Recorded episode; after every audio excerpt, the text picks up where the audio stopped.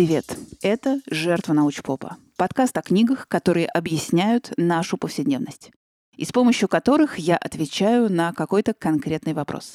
Меня, кстати, зовут Анна Диардиева. И сегодня речь пойдет о том, что книги-то можно не читать, ну а что бытовая тема для книжного подкаста. И при этом, не читая, о них можно успешно рассуждать. В общем, хочу рассказать вам про остроумный текст французского литературоведа Пьера Бояра «Искусство рассуждать о книгах, которые вы не читали». Не ради того, чтобы вы воспринимали его как инструкцию, хотя текст отлично структурирован по ситуациям, в которых нам приходится говорить о том, чего мы не знаем. Но а скорее потому, что это разговор о том, какими промежуточными способами, помимо чтения, можно приобщаться к текстам и какими обходными путями до нас добираются идеи и сюжеты. Разговор такой стал возможен в тот момент, когда мы огляделись и поняли, количество книг, да и шире текстов, которые должен прочитать типа каждый нормальный человек, настолько выросло, что прочитать все явно не в человеческих силах. Даже если полностью посвятить себя этому занятию с утра до вечера, все равно. С подавляющим большинством книг мы будем находиться в отношениях «ой, не читал». Ну вот возьмем на уровне арифметики. Допустим, есть Российская книжная палата, а у нее есть статистика по объему книгоиздания, начиная с 40-х годов прошлого века. Что мы там видим? Что в 1950 году всего было издано 28 тысяч наименований книг. В 60-м О уже 48 тысяч. В 2010-м 122 тысячи разных-разных книг. Справедливости ради скажу, что в эти списки входят не только новые заголовки, но еще и переиздания. И чаще всего переиздания — это стабильные 10% от общего числа изданного в год. Итого ситуация. Каждый год количество нечитанных книг увеличивается примерно на 100 тысяч новых заголовков.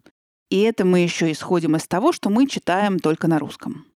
И что с этим добром делать? Можно ходить как Сократ по базару и говорить Боже мой, сколько же здесь вещей, которые мне не нужны. Ну, действительно, если отбросить океанографию и романы про попаданцев и сосредоточиться на том, что нам интересно, книжных единиц становится сильно меньше, но все равно дофига. И тогда на сцену выходит искусство разбираться в книгах, которые мы не читали. Помните, в предновогоднем 46-м эпизоде я рассказывала вам об эссе Сергея Поварнина «Как читать книги». Сегодня я его тоже буду иногда вспоминать. И вот там Поварнин, как и Пьер Бояр сейчас, хочет легализовать такой способ, как пролистывание книги. Пролистывать, просматривать — это законно. Так можно.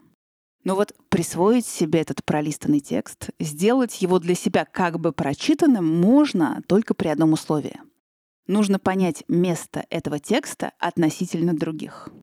Потому что культура деобразования, пожалуй, это в первую очередь умение ориентироваться. Хоть прочитанное, хоть пролистанное, но его надо положить во всемирный каталог человеческой мысли.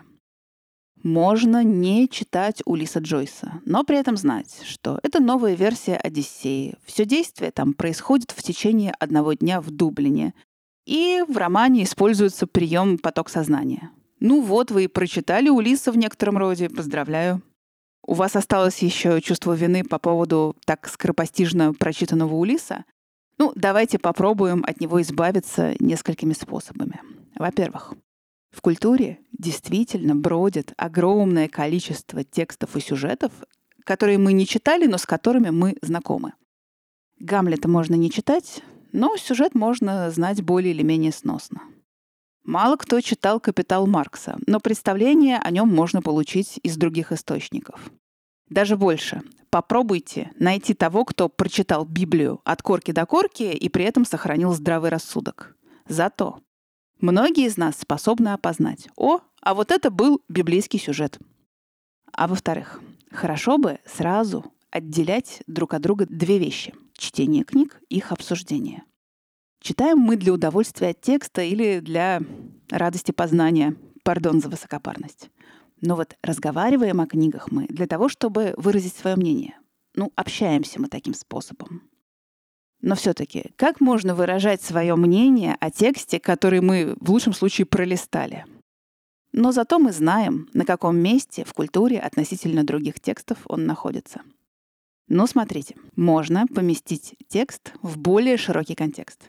Автор же принадлежал какому-то течению, направлению. Ну, отлично, поговорим про направление. У автора же есть какие-то идеи. Ну, давайте про них. Вряд ли эти идеи уж настолько уникальны.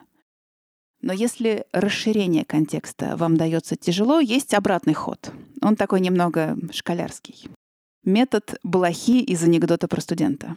Про студента, который выучил только один билет про блох, а ему достается билет про собаку. И он начинает излагать. Собака — это млекопитающее семейство псовых, а еще у собак бывают блохи. Так вот, блоха — это... ну и так далее. Ну и еще один способ есть — послушать, что говорят о книге другие. Худо-бедно составить о ней свое мнение, которое можно потом дальше транслировать по цепочке.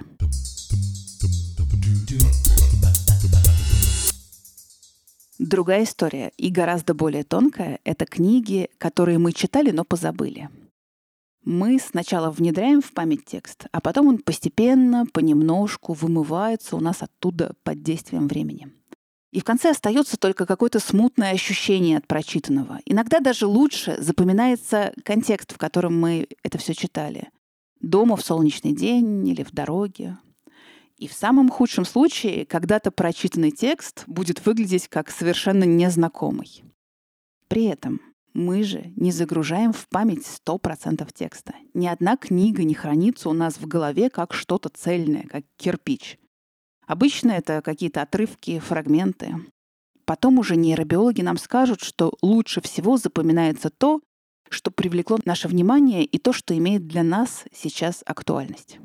Но даже когда-то запомненное и хорошо усвоенное потихонечку меняется в нашей памяти.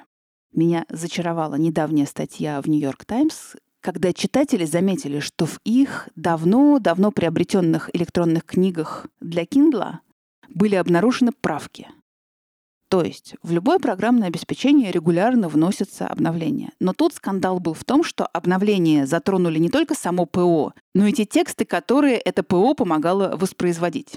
И в соответствии с духом времени. Из текстов были изъяты шуточки над лишним весом, упоминания о влюбленности школьниц в директора. Агате Кристи отрезали то, что было сочтено как российское оскорбление. От Рольда Дали тоже понаоткусывали, но вообще злюка, за ним глаз да глаз нужен. И это, это же потрясающая модель нашей памяти, если ее представить в виде текста. Мы что-то храним в памяти, но с каждым регулярным обновлением этот текст меняется. Исчезают одни фрагменты, другие перезаписываются как-то иначе. И это так странно, что такую шикарную метафору памяти с ее обновлениями люди используют не для экспериментов, не для искусства, а всего лишь для скучной цензуры. И вот Сергей Поварнин, герой нашего 46-го эпизода, считает, что прекратить вымывание текста из памяти и его распад можно одним единственным способом — при помощи медленного чтения с проработкой. Когда конспектируешь по главам краткое содержание, когда фиксируешь, на какие вопросы отвечал автор, и когда в итоге размещаешь прочитанную книгу в Всемирном каталоге культуры. Ну вот, представьте, мы рьяно взялись за проработку всех значимых книг. Записываем, храним все записи, не бросаем это дело через год, через другой, даже через 10 лет не бросаем. И в один прекрасный день открываем те самые записи десятилетней давности, и что мы там видим? Эту книгу читали вроде бы мы, но мы десятилетней давности. Как будто это другой человек, с другими представлениями о мире, может быть, даже с другими убеждениями, с другим фокусом внимания. Вот на сколько процентов то, что привлекло нас в книге 10 лет назад, совпадет с тем, что привлекло бы сегодня? Насколько те соображения, которые были тогда, совпадут с соображениями, которые могли бы появиться по поводу этой книги сейчас? Контекст изменился, наш опыт изменился, наши взгляды изменились.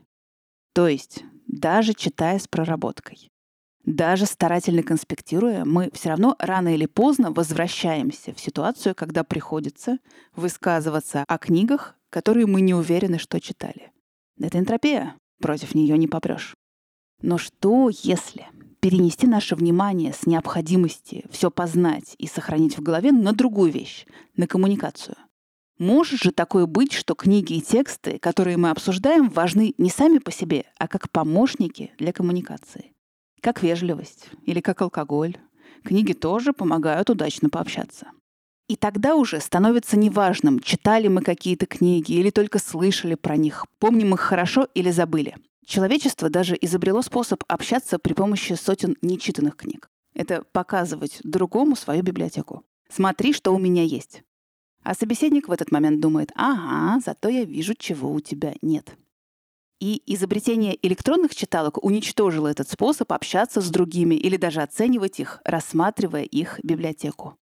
Мы теперь можем закачать в ридер что угодно, хоть Дарью Донцову в 130 томах, и сидеть с умным видом ее читать и никому не показывать, что у нас скачано. Потому что показывать, что у нас в ридере, в отличие от бумажной библиотеки, не принято. И раз уж речь зашла о ридерах, обратите внимание на отличное решение ридер Onyx Books Contiki 3. Во-первых, это читалка с экраном, сделанным по технологии электронная бумага. То есть экран не мерцает, не бликует и не светит в глаза. И по комфорту это максимально похоже на чтение бумажной книги с хорошей печатью.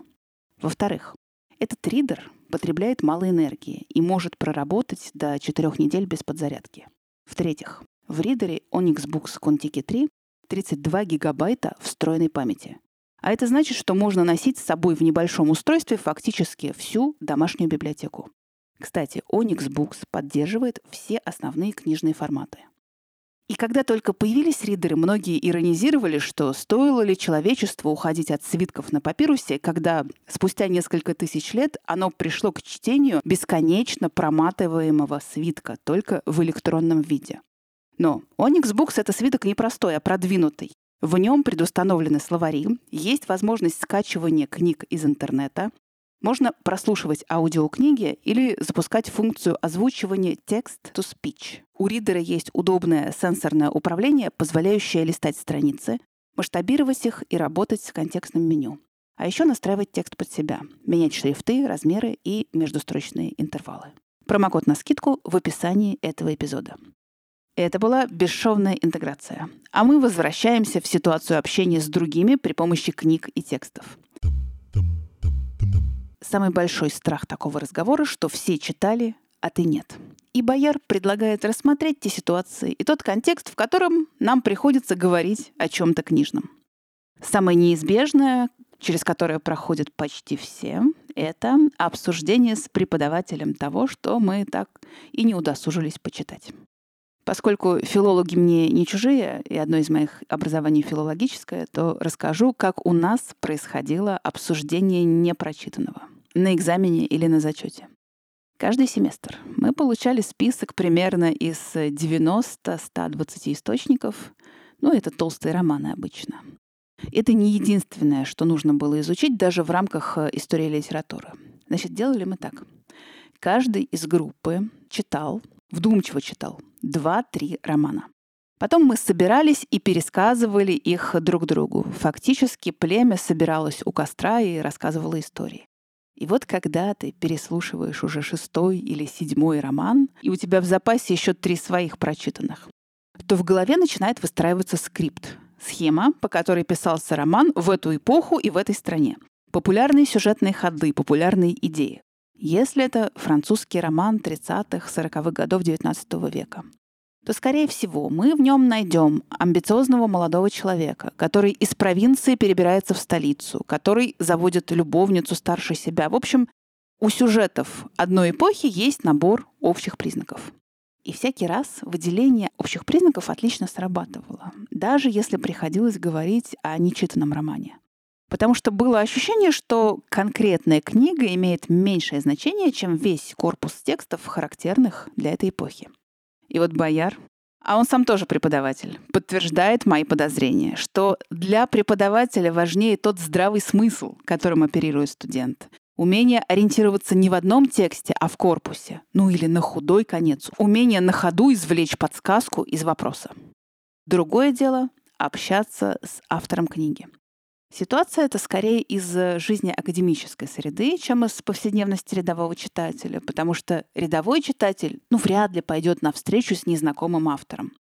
Зато академическая среда насыщена авторами очень плотно. Там столкновения неизбежны.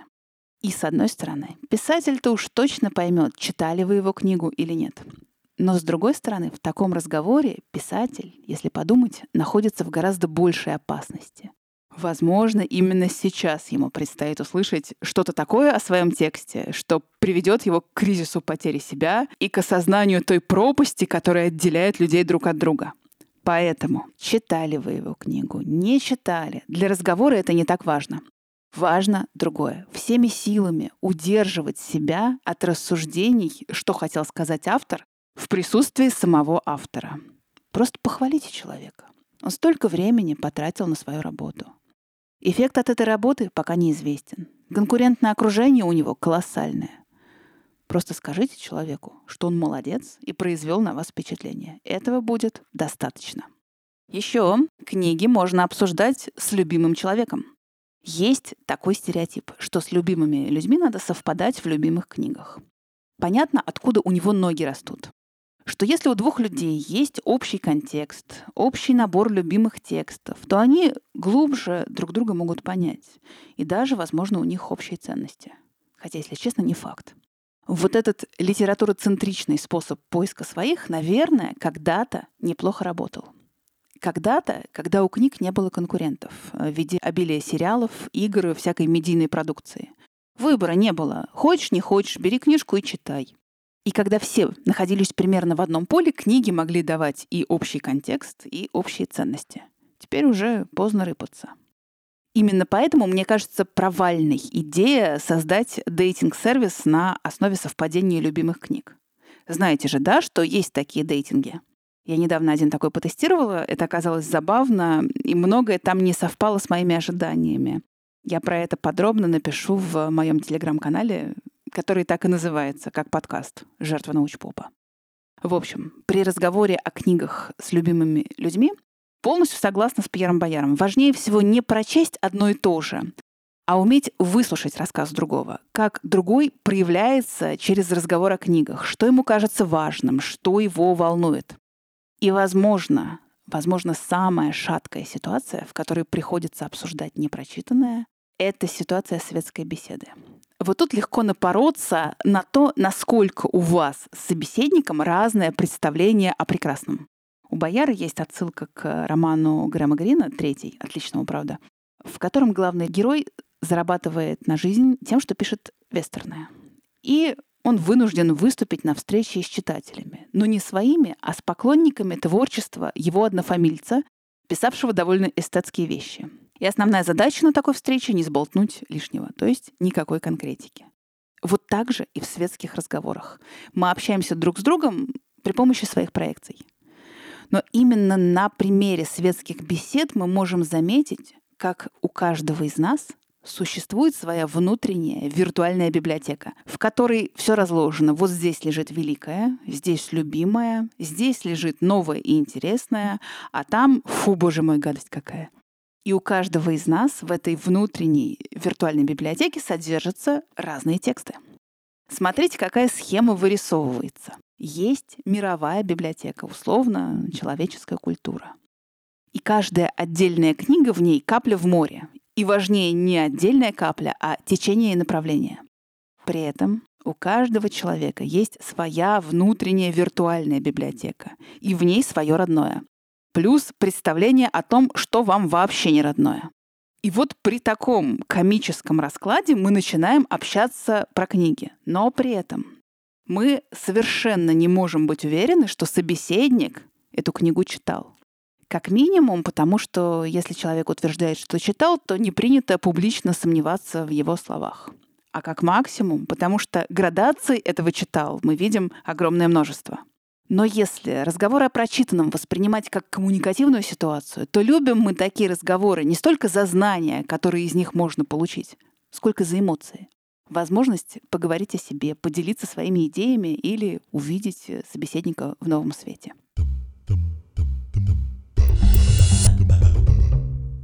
А теперь вопрос из ботика, чтобы вы не подумали, что я это дело забросила.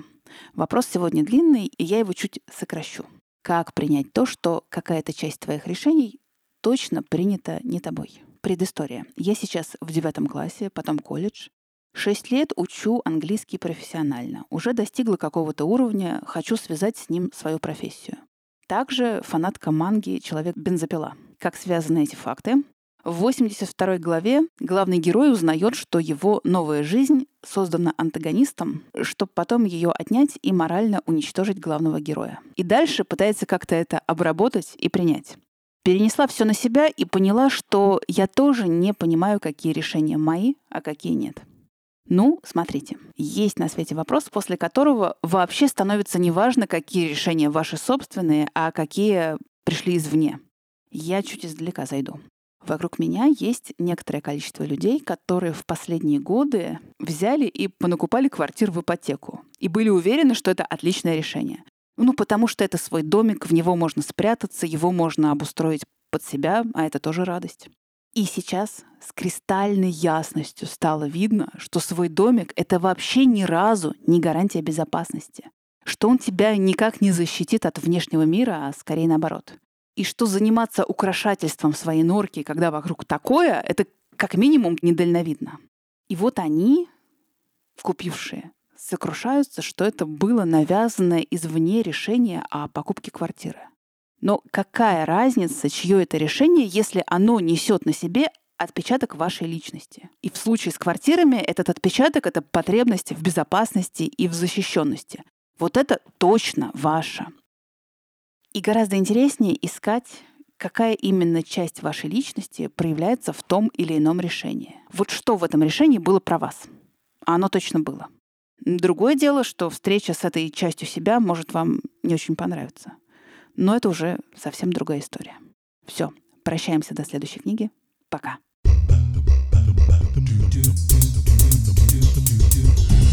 do do